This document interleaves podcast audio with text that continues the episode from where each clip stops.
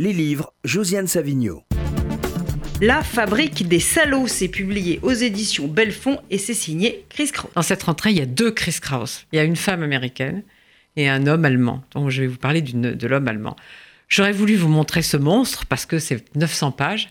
Il se trouve que j'ai laissé les épreuves là où j'étais. On m'avait dit que le livre serait chez moi. Il n'y était pas. Il n'était pas non plus à RCJ. Donc peu importe. Ça s'appelle La fabrique des salauds et c'est extrêmement important. Alors cet homme allemand, il est aussi réalisateur de films. Il a déjà écrit cinq livres, mais c'est la première fois qu'il est traduit en français.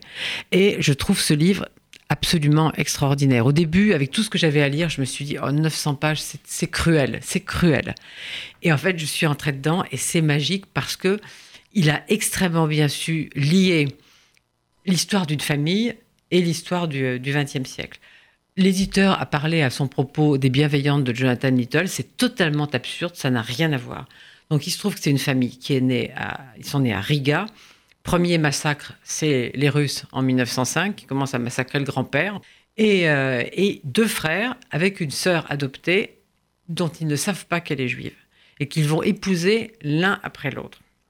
Et évidemment, ça ne vous étonnera pas qu'ils deviennent nazis. Avec le premier amant de la, de la sœur, qui ne sait toujours pas qu'elle est juive, naturellement.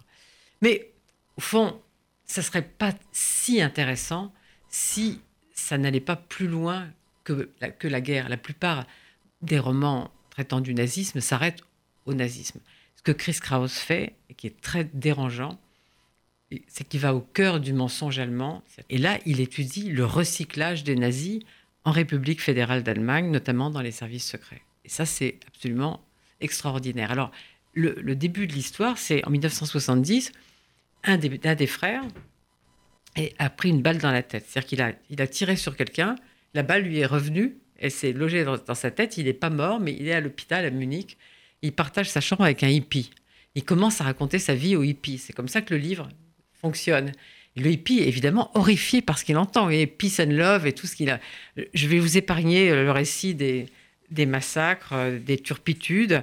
Euh, bon, c'est pas toujours en effet réjouissant à, lire, mais je pense que, que Chris Kraus a, probablement, c'est probablement ancré dans sa propre histoire, cette idée du mensonge allemand. Je pense que vous pourrez l'interroger sur sa famille.